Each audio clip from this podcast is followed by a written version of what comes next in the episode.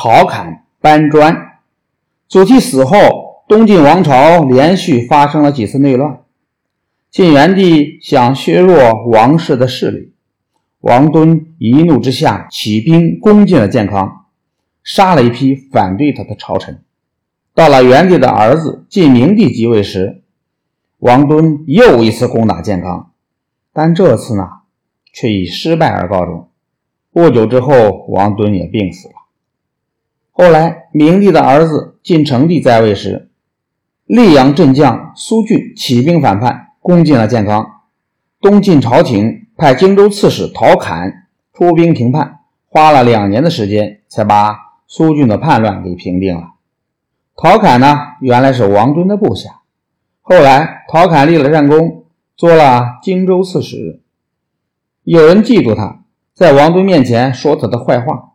王敦就把陶侃调离到了广州。那时候，广州是个很偏僻的地方，调到广州呢，等于是降职使用了。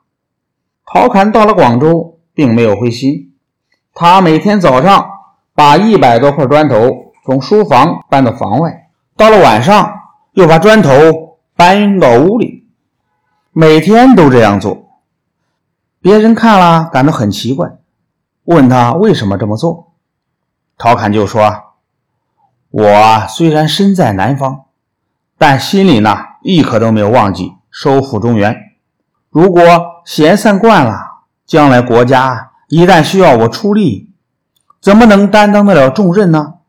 所以呢，我每天借这个锻炼身体。”王敦死后，东晋朝廷把陶侃提升为征西大将军兼豫州刺史。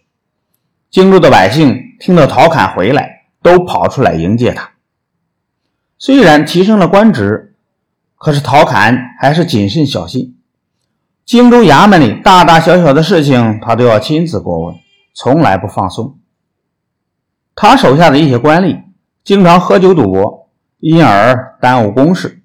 陶侃知道后非常生气，他吩咐人把酒器和赌具全部没收并销毁掉。还鞭打了那些官吏。从这以后，谁都不敢再赌博喝酒了。有一天，陶侃到郊外去巡视，看见一个过路人一边走一边随手摘了一把没有成熟的稻穗，拿在手里玩弄。陶侃马上命令兵士把这个人捆起来，狠狠地打了一顿。人们听说刺史这样爱护庄稼，种田就更有劲儿了。荆州地方也渐渐的富裕起来。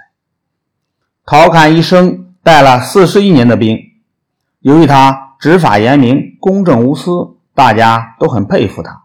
在他管辖的地区，社会秩序井然，真正做到了夜不闭户、路不拾遗。